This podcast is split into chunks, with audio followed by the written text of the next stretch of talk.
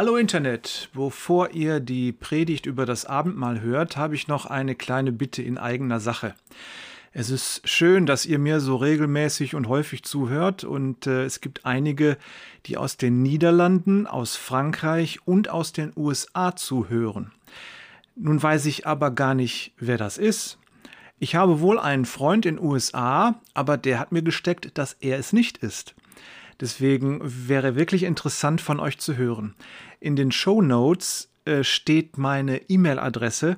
Wenn ihr mögt, könnt ihr mir über diese E-Mail-Adresse Rückmeldungen zu meinen Podcasts, zu dieser Predigt geben. Und ich wäre schon echt auch interessiert, wer das denn ist in Niederland, äh, Frankreich und den USA. Also scheut euch nicht zu schreiben. Die Adresse ist elvadi.jesus.de oder schaut in die Show Notes. Danke euch. Ich wünsche euch nun viel Segen beim Hören der Predigt über das Abendmahl, Sinn und Zweck.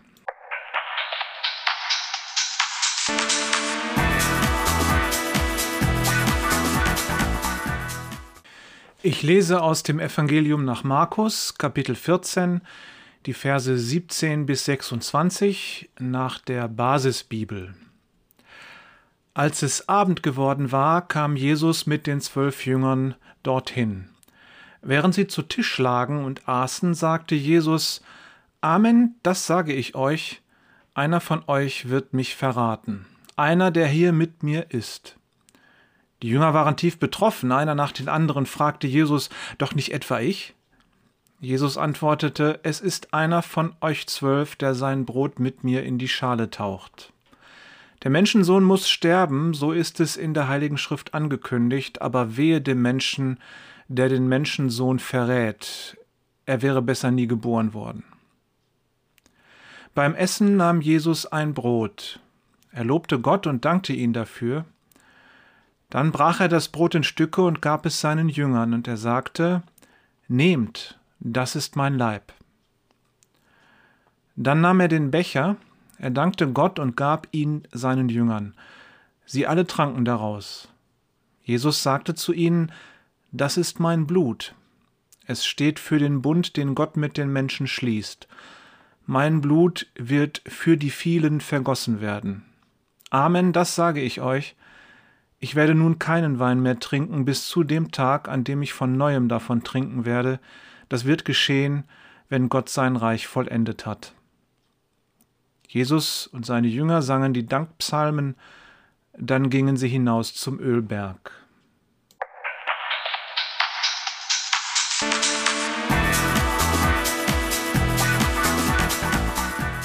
Jesus lädt uns an seinen Tisch. Der Tisch damals und der Tisch heute, ihr ahnt es, sind komplett unterschiedlich. Was aber dasselbe ist von damals zu heute, ist, es kommt überhaupt nicht auf Charakter und Fähigkeiten und Kompetenzen der zwölf Jünger an.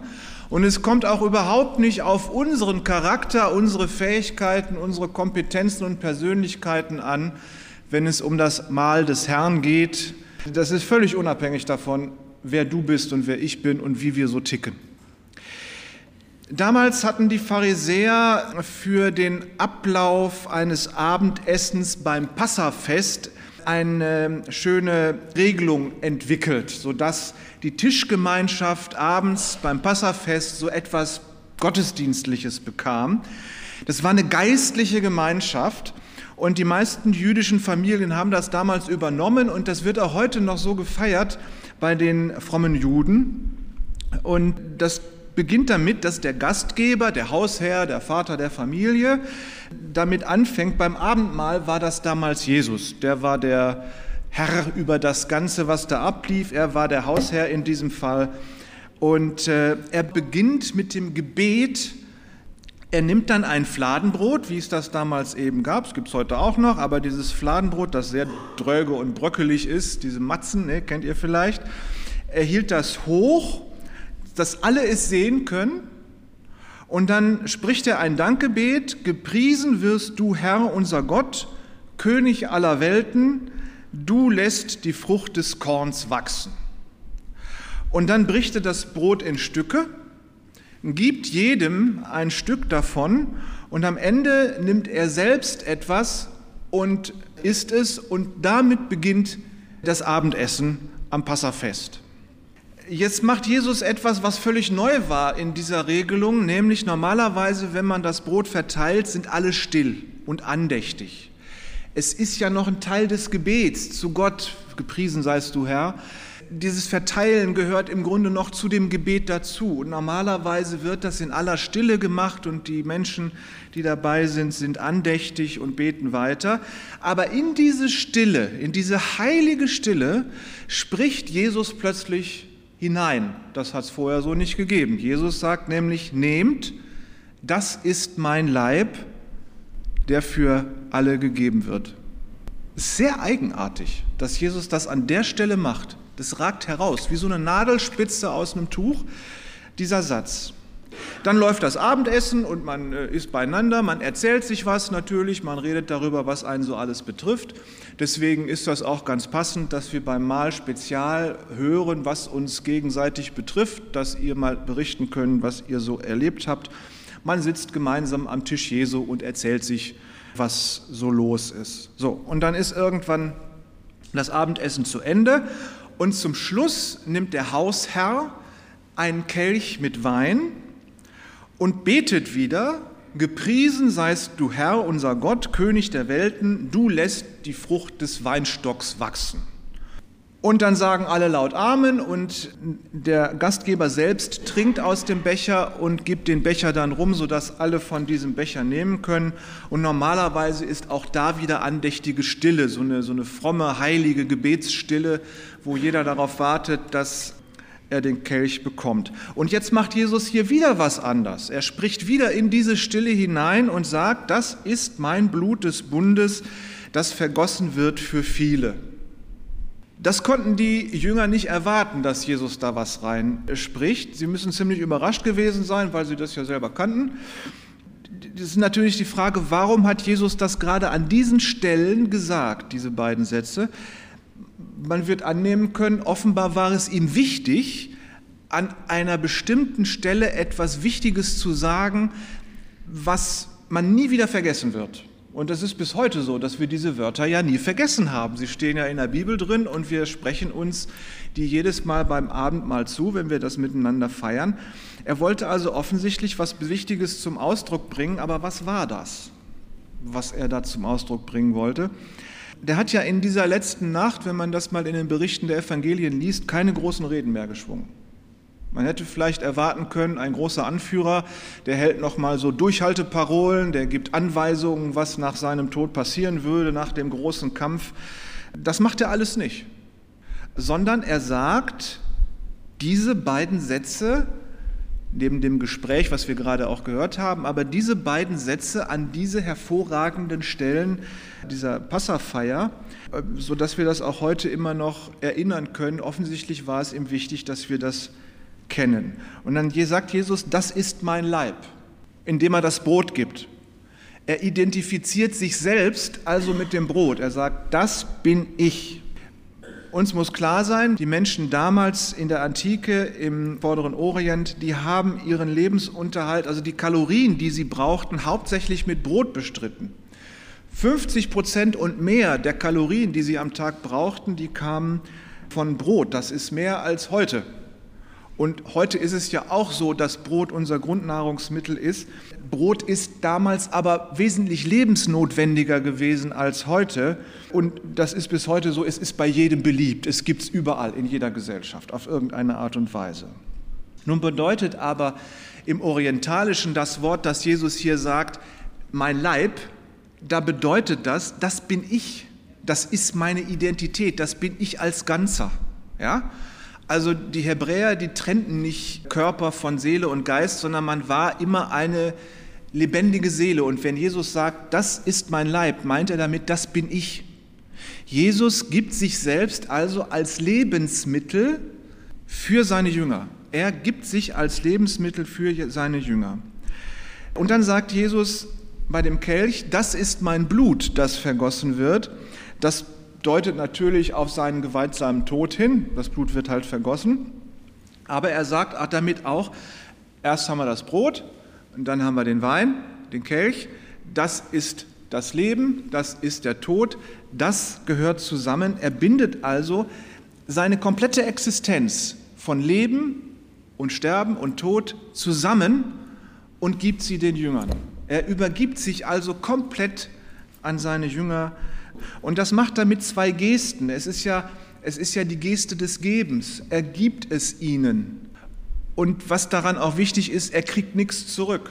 Ja, normalerweise, wenn man sich was gibt, dann kriegt man vielleicht auch irgendwas zurück. Aber hier ist es so, es ist ganz dezidiert eine Geste des Gebens, bei der es nichts zurückgibt. Das ist wie ein Geschenk. Ja, ein Geschenk ist nur dann ein Geschenk, wenn du dafür nichts zurückkriegst. Und das Ganze passiert jetzt in diesem geistlichen, fast gottesdienstähnlichen, festlichen Ambiente zum Passafest. Ihr merkt, dass das was Besonderes ist, dieses Mal. Und diese Sätze, das ist mein Leib, das ist mein Blut, haben eine ganz, ganz immens wichtige Funktion. Mit der ersten Geste gibt Jesus das Brot, damit gibt er das Leben, das ist das Positivste, was es gibt, das Grundnahrungsmittel. Und dann gibt er den Wein und es gibt in Israel die Verheißung, dass Gott am Ende aller Zeiten ein Festmahl vorbereiten wird mit bestem Wein.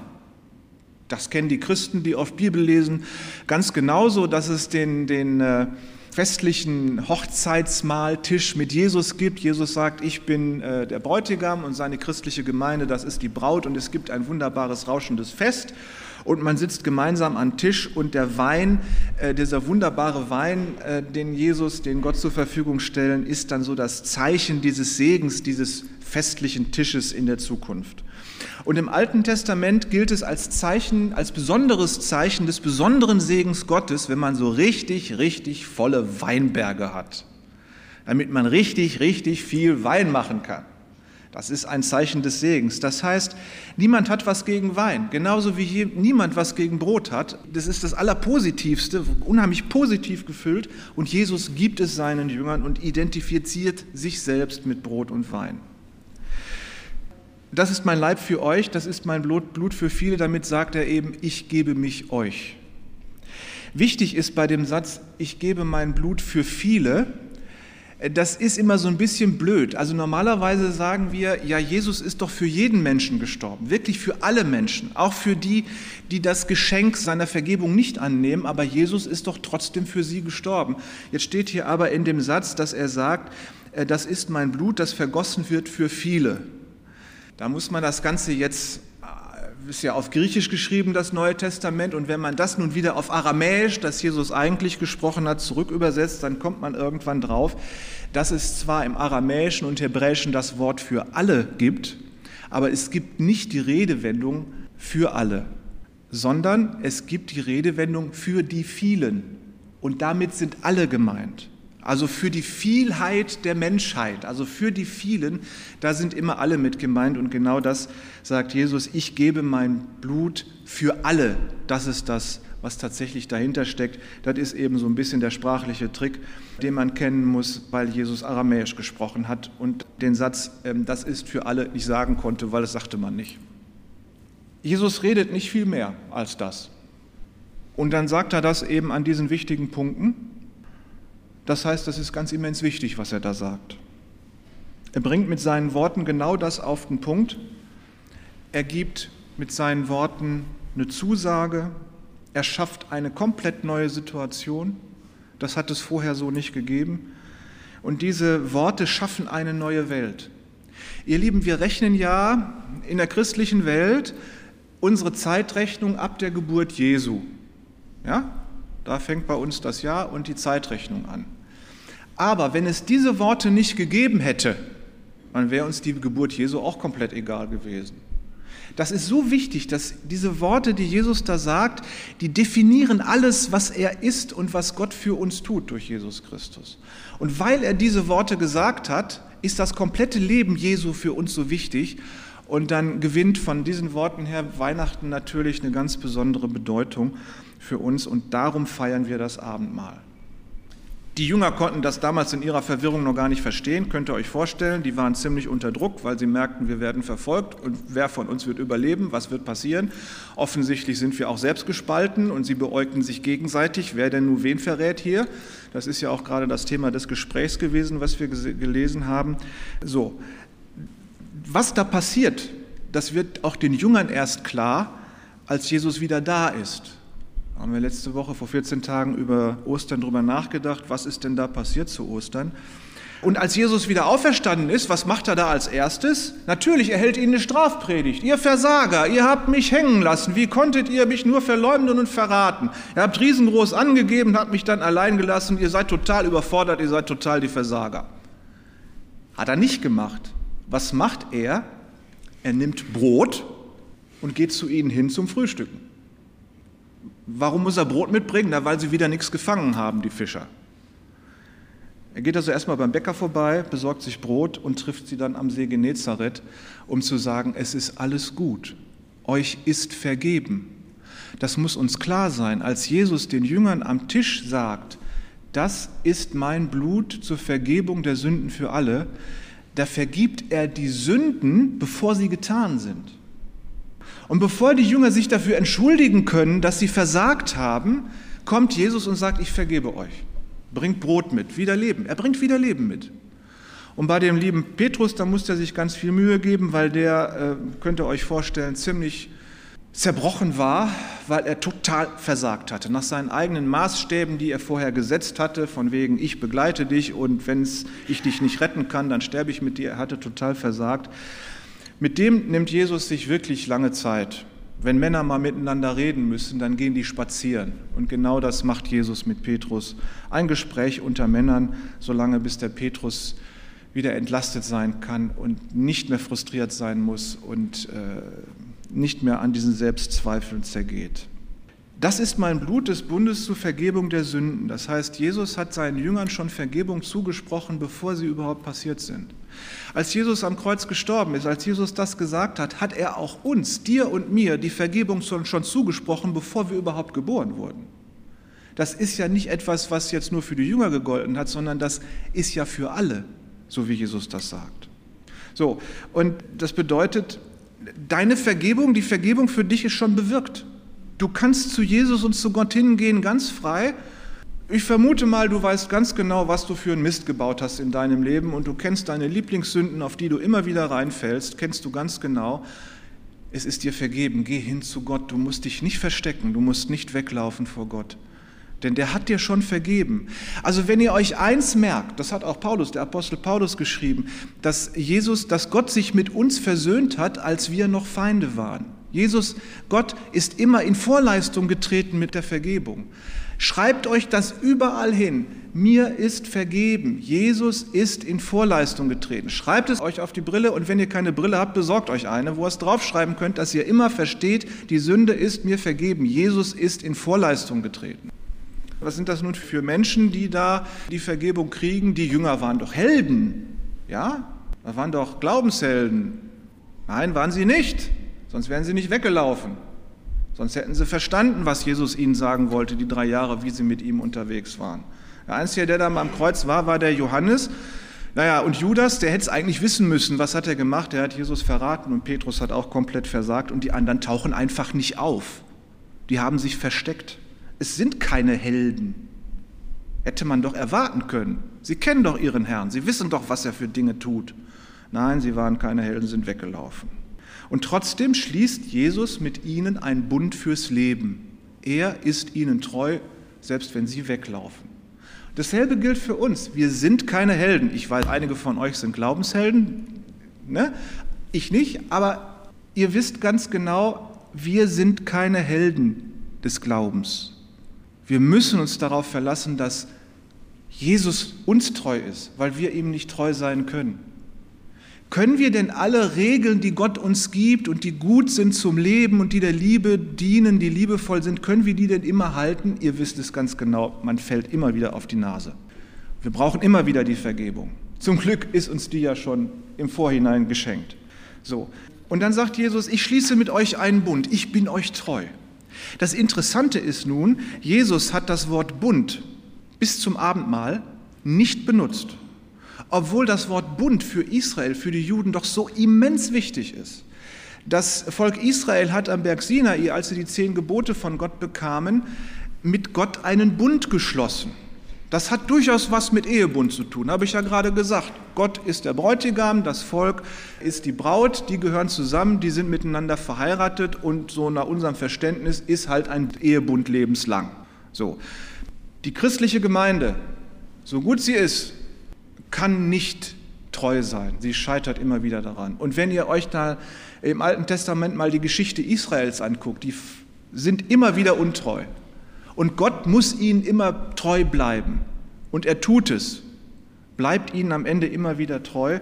Und das macht Jesus mit uns auch. Selbst wenn wir untreu sind, weil wir wieder gescheitert sind mit unseren guten äh, Absichten, Jesus tatsächlich zu folgen, Gott ist uns immer treu, Jesus ist uns immer treu. Das ist was ganz Wichtiges. Jesus ist seinen Jüngern treu. Er sucht sie auf, um ihnen klarzumachen, alles gut.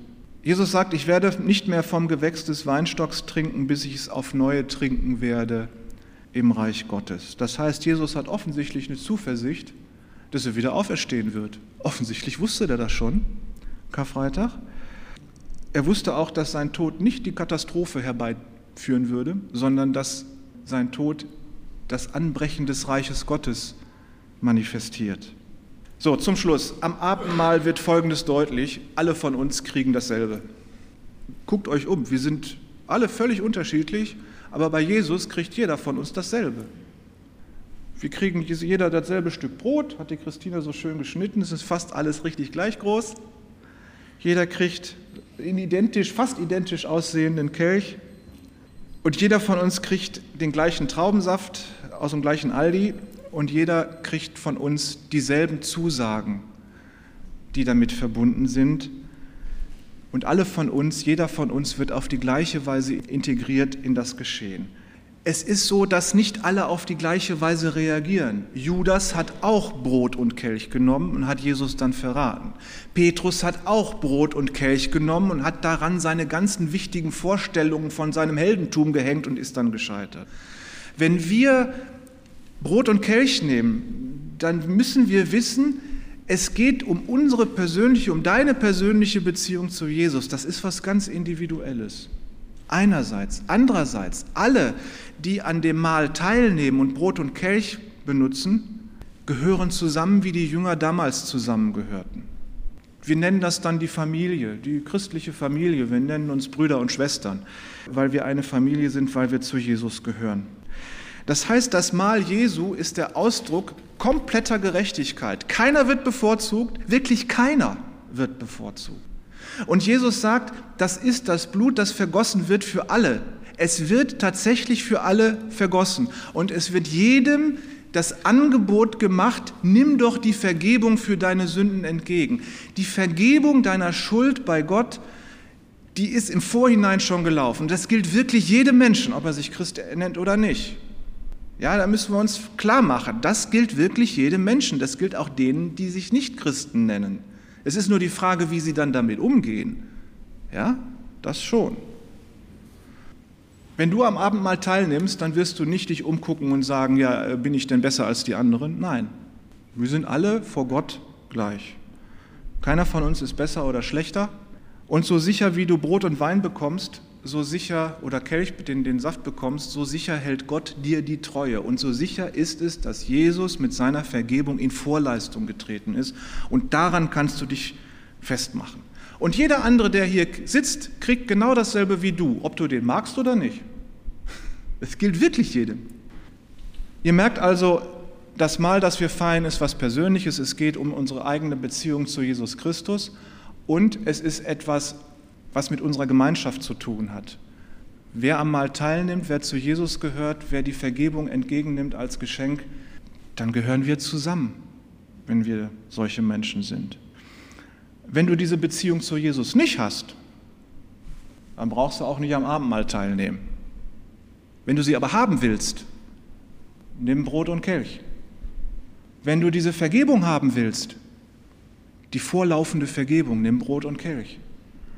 Wenn dir das alles zu suspekt erscheint, dann nimm Brot und Kelch besser nicht, das ist dann nichts für dich. Aber bleib gerne bei uns, denn in unserer Gemeinschaft ist gut sein und äh, du bist herzlich eingeladen. Alle, die das Brot und den Kelch nehmen, sind Jüngerinnen und Jünger Jesu und dann gehören wir zusammen wie eine Familie. Amen.